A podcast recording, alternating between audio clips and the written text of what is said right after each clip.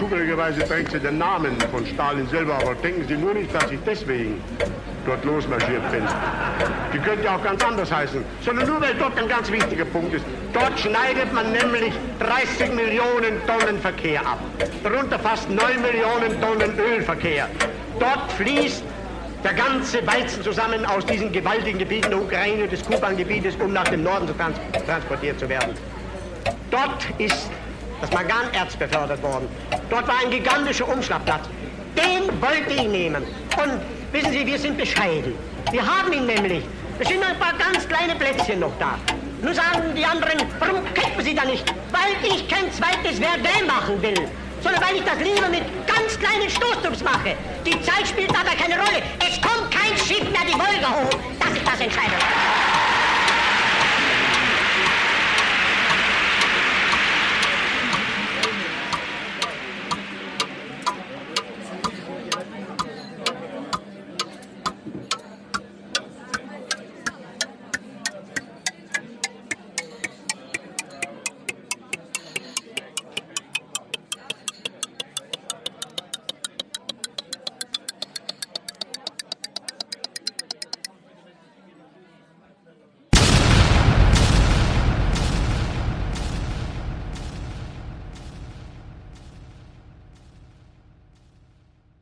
Radio Fenouil Stories, Georg Elser, les pires 13 minutes de l'histoire. Chapitre 1, une enfance simple. Le 4 janvier 1903 est né Johann Georg Elsa, dans un petit village du Jura Souabe. C'est dans le village qui s'appelle Hermaringen. Puis, la famille déménage à Königsbronn, c'est à 25 km de là. Le père, il vend et transporte du bois, il travaille dans l'agriculture. Et Elzer, lui, avec euh, le temps, il devient très très fort en travaux pratiques. Il est très bricoleur et très inventeur, selon sa sœur, ce qui va évidemment lui servir plus tard dans sa vie. Il grandit dans des milieux assez difficiles, son père buvait, il y avait beaucoup de conflits entre les parents, et il était obligé de travailler très très tôt. Voilà ce qu'il en dit lui-même. Moi et mes frères et sœurs ont dû très tôt travailler à l'étable, aider sur les champs et à la maison. Moi, en tant qu'aîné, j'étais aussi toujours le servant pour mes frères et sœurs plus jeunes. Sinon, Elzer était un élève très calme, avec des bulletins bons, voire moyens. Il était fort en maths, en dessin, il avait une très très belle écriture. Il était marqué par la Première Guerre mondiale dans son quartier. En 1914, son petit quartier avait environ 340 habitants, dont 61 qui partaient à la guerre et 17 qui ne reviennent pas après la Première Guerre mondiale et pendant la Première Guerre mondiale, il y avait une grande famine dans son village, donc le prix de l'alimentation était très élevé, il y avait des pénuries de pommes de terre, de lait, c'était vraiment une période assez difficile dans laquelle notre petit Georg Elsa a grandi. Quand il était un peu plus grand, il a fait une formation de mécaniste, donc c'est un métier industriel dans sa région. Il y invente des outils, il a réussi de construire une cage à lapin tout seul, et avec des instructions, un moteur d'essence. Donc il est assez fort, mécaniquement. Ça, c'était son enfance sous l'Empire. Et après la Première Guerre mondiale vient la République allemande de Weimar. Pour contextualiser un peu l'époque, la République de Weimar est marquée au début par des temps difficiles et mouvementés. L'empereur fuit, le roi du Württemberg, donc c'est la région dans laquelle il habite, abdique, les républiques libérales et communistes sont proclamées, et à la fin la démocratie s'installe. Elzer, lui, il arrête rapidement le travail de mécaniste, fait une formation pour devenir menuisier. Et au début, il fait des travaux très très simples, il coupe et il assemble du bois, mais il fait des gros progrès avec le temps et construit des meubles entiers, et apparemment cela lui plaît le plus.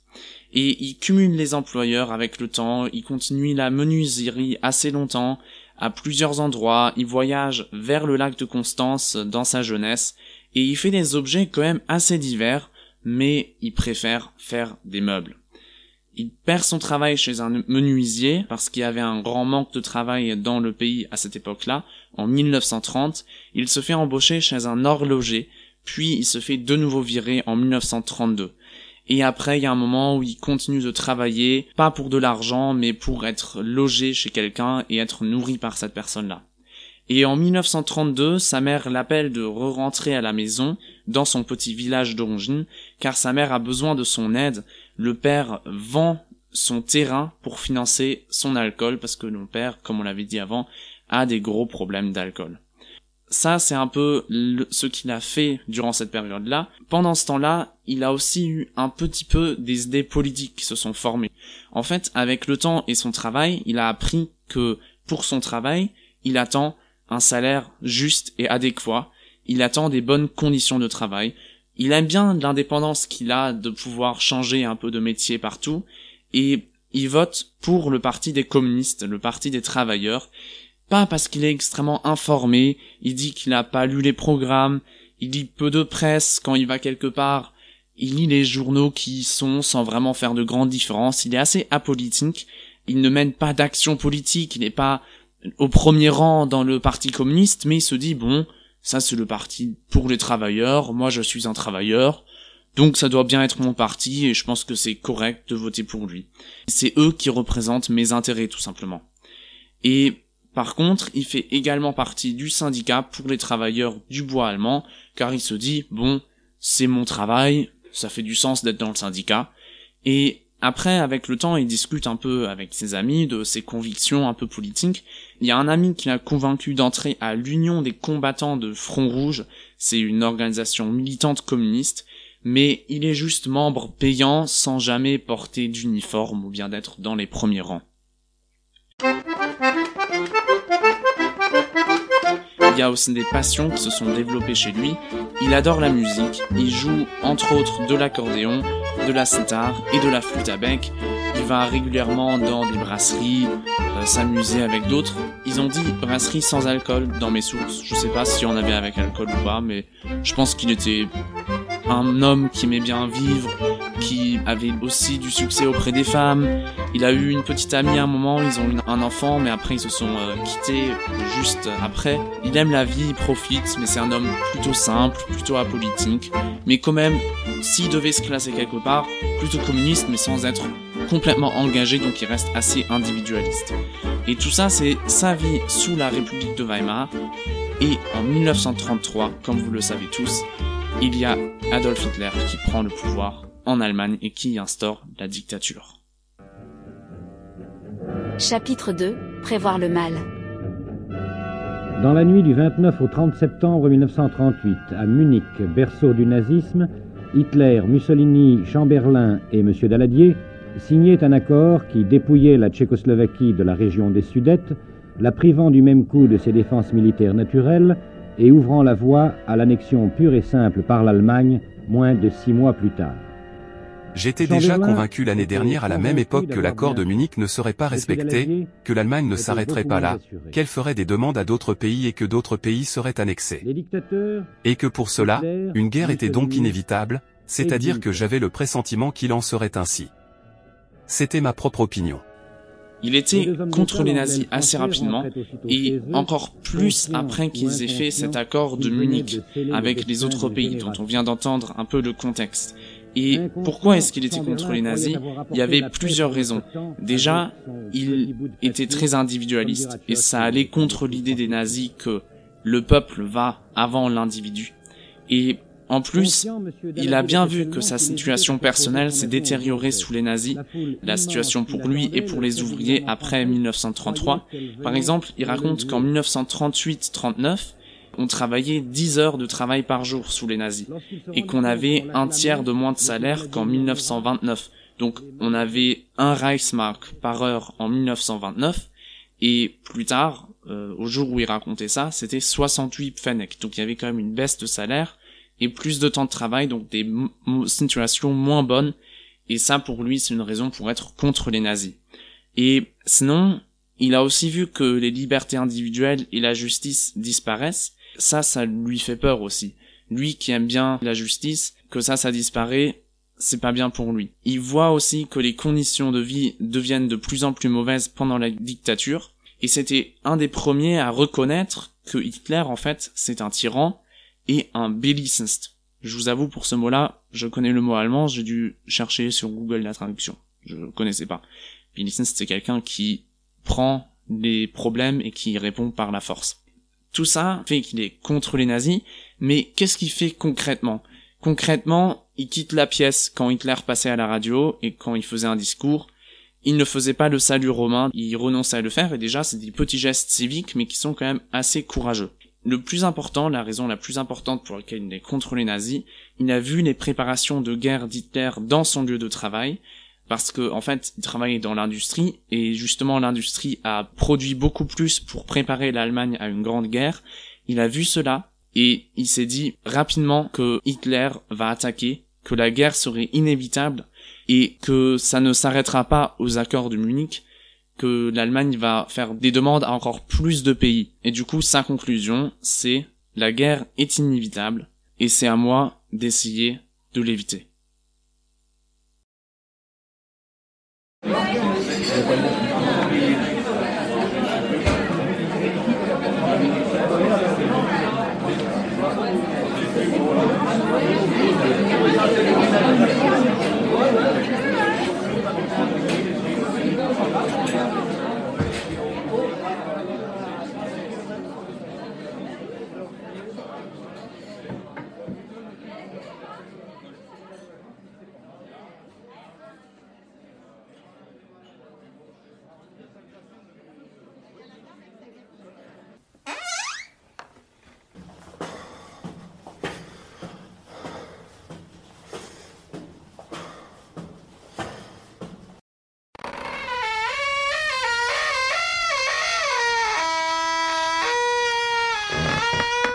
Chapitre 3 L'opération secrète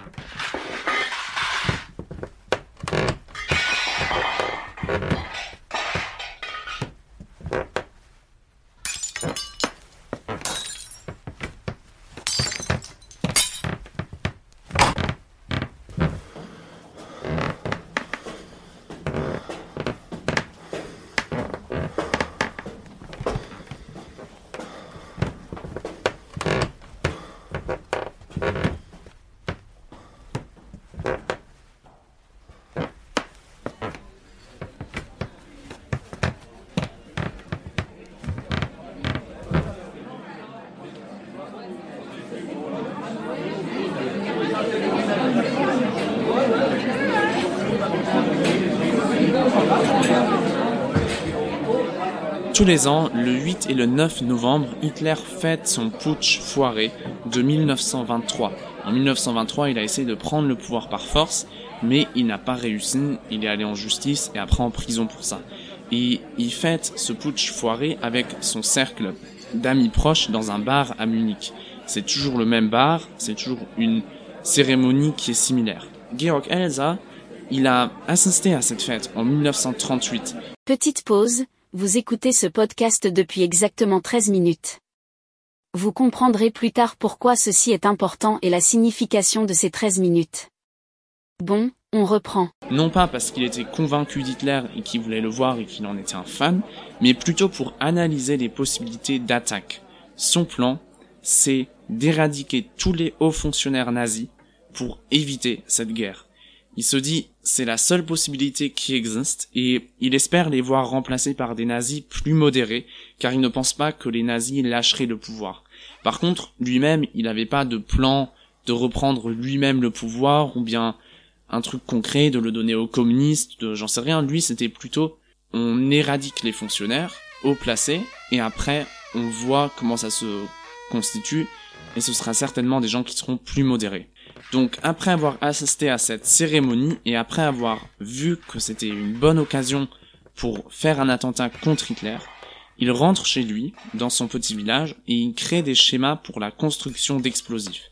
Et après, il va construire une bombe à retardement lui-même, avec une double sécurité, ça veut dire que tout est en double pour être sûr que ça fonctionne bien.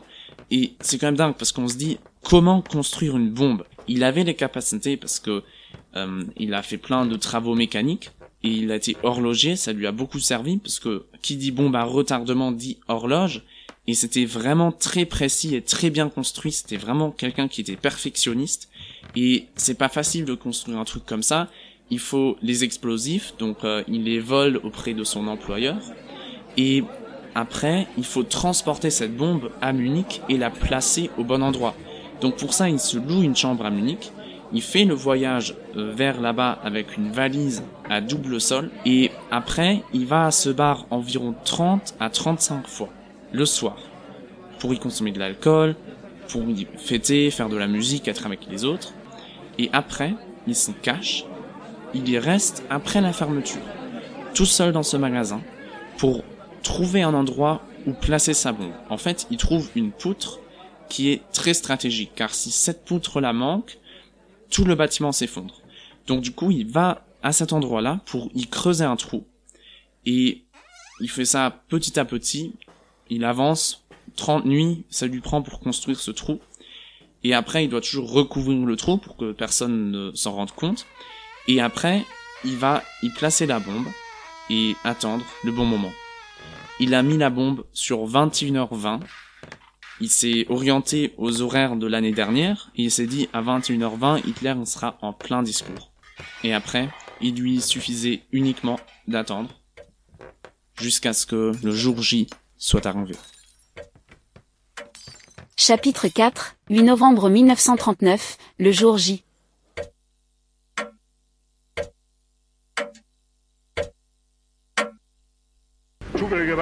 Donc Hitler arrive. Dort losmarschiert bin. Die könnte ja auch ganz anders heißen, sondern nur weil dort ein ganz wichtiger Punkt ist. Dort schneidet man nämlich 30 Millionen Tonnen Verkehr ab.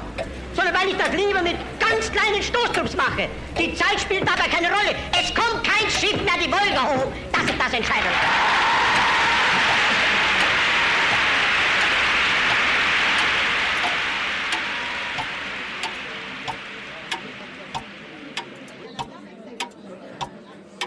21h et 7 minutes. Mon Führer, il fait mauvais temps dehors. Si vous voulez faire le trajet Munich-Berlin cette nuit pour continuer la planification de votre future attaque militaire à l'ouest, partez plutôt pour y aller en train spécial. Ce n'est pas sûr de prendre l'avion cette nuit avec ce brouillard. Il est d'accord avec son assistant et il quitte l'endroit.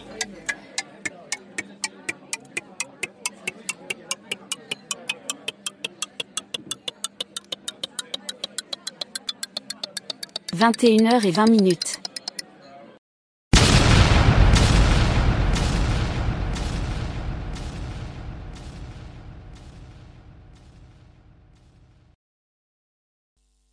Le bilan de cet attentat, c'est que 8 personnes sont mortes, dont 7 membres de la NSDAP et une serveuse, et 63 personnes sont blessées.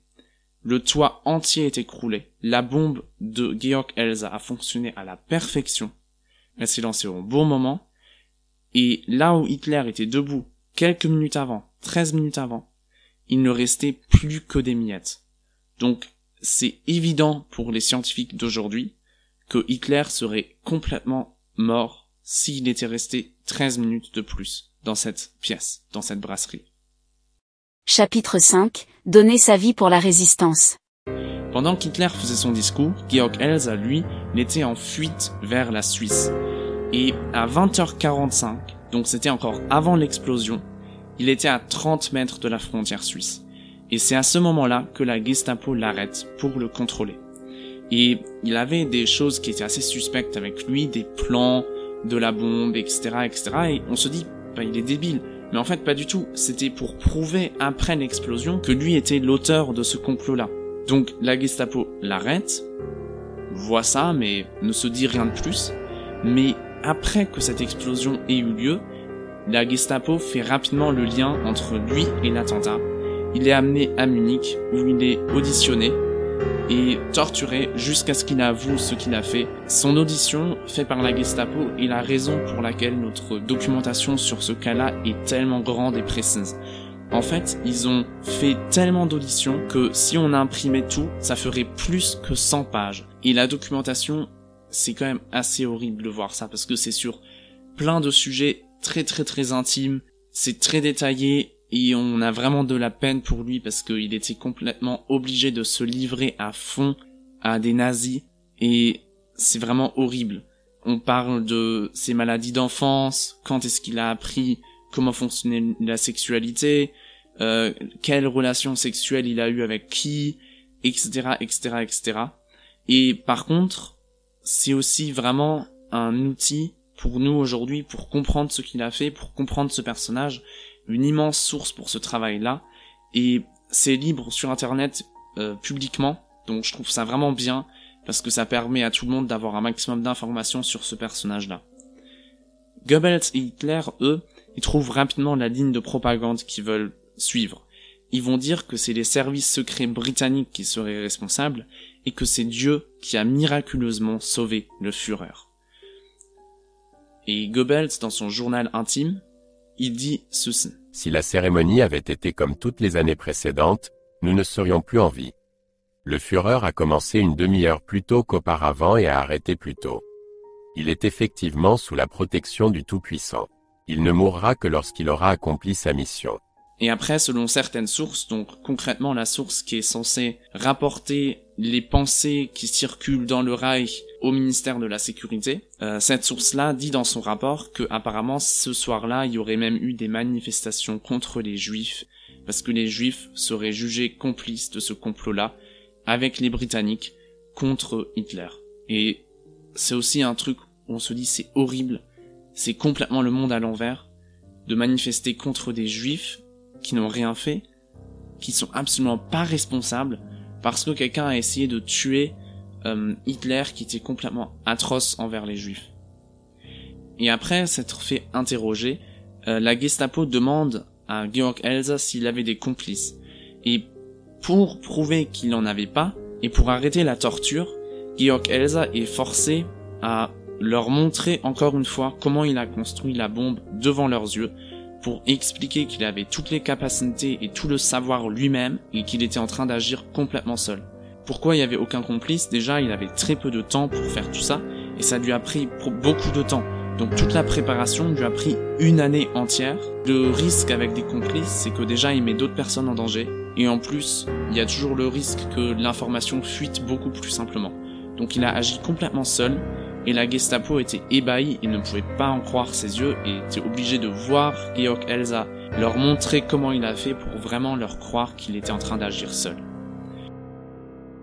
Même s'il a pu prouver l'innocence d'autres personnes, il a été déporté dans un camp de concentration à Sachsenhausen, puis à Dachau, toujours dans des cellules spéciales. Il est mort un mois avant la fin de la guerre par décret. En fait, à la base, les Allemands avaient prévu de le garder vivant et de l'exécuter publiquement lors d'une victoire finale euh, sur la Grande-Bretagne et sur toute l'Europe. Seulement un mois avant la guerre, on voyait que la situation était très compliquée et que l'Allemagne était en train de perdre la guerre, donc du coup, euh, ils ont décrété de tuer Georg Elsa avec d'autres grands opposants et résistants. Ils voulaient faire semblant comme si c'était un avion qui fait un accident sur le camp de concentration et qu'il est mort par accident, mais finalement même pour ça, ils n'avaient pas les moyens de le faire, les moyens financiers, le temps et l'énergie. Donc du coup, ils ont finalement juste tué Georg Elsa par balle et ils ont dispersé ses cendres, ce qui fait que Georg Elsa n'a pas de cercueil. Chapitre 6 Suite et conclusion. Voilà. C'est une histoire assez triste, on peut faire en conclusion encore, on peut dire que pour la suite de cette histoire, après la guerre, il y avait un très long chemin vers la reconnaissance de Georg Elsa. Au début, il était très très méprisé, il y avait beaucoup de théories de complot qui circulaient autour de lui, euh, car après la guerre, la société était composée de beaucoup de gens qui étaient des nazis pendant la guerre et pendant le temps d'Hitler, et surtout dans son village, on voulait pas avoir quelqu'un qui était meurtrier et qui était lié au communisme. Et en fait, c'est juste avec le temps qu'on a reconnu que c'est quelqu'un d'admirable. Et c'est grâce à de nombreux historiens et des associations, des projets dans sa ville natale, au sein des projets locaux, que son histoire est devenue plus connue maintenant. Merci beaucoup à eux, parce que c'est une histoire que je trouve tellement frustrante tellement rageante parce que si cette bombe avait fonctionné, c'est toujours dur en histoire de faire des si, mais on est quand même assez certain. Bon, la guerre avait commencé depuis, elle a commencé en septembre et l'attentat il était en novembre. Mais par contre, la guerre n'aurait pas forcément été aussi dure, aussi brutale, et on aurait sauvé quand même la vie d'énormément de personnes. Merci beaucoup à tous ces historiens, car c'est pour ça, tant qu'elle est frustrante cette histoire, je la trouve admirante parce que c'est une personne toute simple qui était pas du tout destinée à, à jouer un rôle aussi important, qui a prouvé qu'elle a la capacité pour reconnaître le mal, et qu'elle a pris la responsabilité, et qu'elle a agi contre. Et ça montre aussi à quel point les élites et toutes les personnes avec du pouvoir étaient complètement, et tous les autres Allemands aussi, complètement aveuglés et complètement une co-responsabilité aussi. Parce que eux, ils n'ont rien fait. Beaucoup de gens auraient beaucoup plus facilement pu faire quelque chose contre Hitler. Mais c'est un homme tout simple qui lui a pris les choses en main et qui a décidé d'agir. Ça, c'est un vrai exemple de courage civil. Et c'est un vrai homme modèle, je trouve. Un exemple pour euh, le courage civil, comme je viens de le dire. Et c'est pour ça qu'il y a aussi un prix pour le courage civil qui est nommé après lui aujourd'hui. Et en 2009, compté dans 30 villes, des rues, des écoles, etc., qui sont nommées après lui. Et donc aujourd'hui, il est beaucoup plus mémorisé, mais au début, c'était vraiment pas la même chose. Aussi parce qu'éventuellement les élites allemandes ne voulaient pas se rappeler de lui parce que ça montrait à quel point elles-mêmes étaient aveugles et pas volontaires de faire quelque chose contre. Maintenant se pose toujours la question, est-ce que ces huit victimes et blessés sont excusables? Il y avait une personne qui ne faisait pas partie de la NSDAP, c'était une serveuse, qui avait deux enfants, qui avait un mari, qui un jour est allé au travail, servir comme elle servait certainement tous les jours dans cette brasserie-là, et elle n'est plus revenue vivante. Elle n'était pas responsable forcément pour euh, ce qui s'est passé plus que les autres. Après, il y avait d'autres personnes qui étaient des nazis, qui faisaient partie de la SA, de la SS. C'est autre chose. Évidemment, la question se pose, Personnellement, je pense que c'est très excusable parce que si on avait réussi à tuer Hitler sur ce coup-là, on aurait évité de tuer beaucoup, beaucoup, beaucoup d'autres victimes civiles qui n'ont absolument rien fait, des juifs, des personnes qui ne sont pas allemands, des personnes qui ne croient pas euh, dans le bon Dieu entre très très très très très gros guillemets, des personnes qui sont gays, des personnes qui sont handicapées, etc. Donc je pense que ces 8 victimes sont excusables et ces 60 blessés aussi, mais c'est une question qu'évidemment on peut se poser. Je trouve ça intéressant de faire des émissions où après on a des questions qui se posent. Et ça c'est un peu la question qu'on peut vous ramener. Est-ce que c'est excusable d'avoir des victimes civiles si on essaye de tuer un dictateur? Est-ce que la fin justifie les moyens? Aussi une autre pensée intéressante, je trouve qu'on peut comparer avec aujourd'hui. On vit dans un monde où on a aussi des tyrans, des dictateurs, pas au même niveau bien sûr, mais aussi des dictateurs qui font des choses horribles. Et après la question se pose aussi est-ce que là, ce serait justifié de faire euh, de faire ça ou pas? Et personnellement, je trouve que cette histoire, elle est beaucoup plus émouvante que celle de Stauffenberg.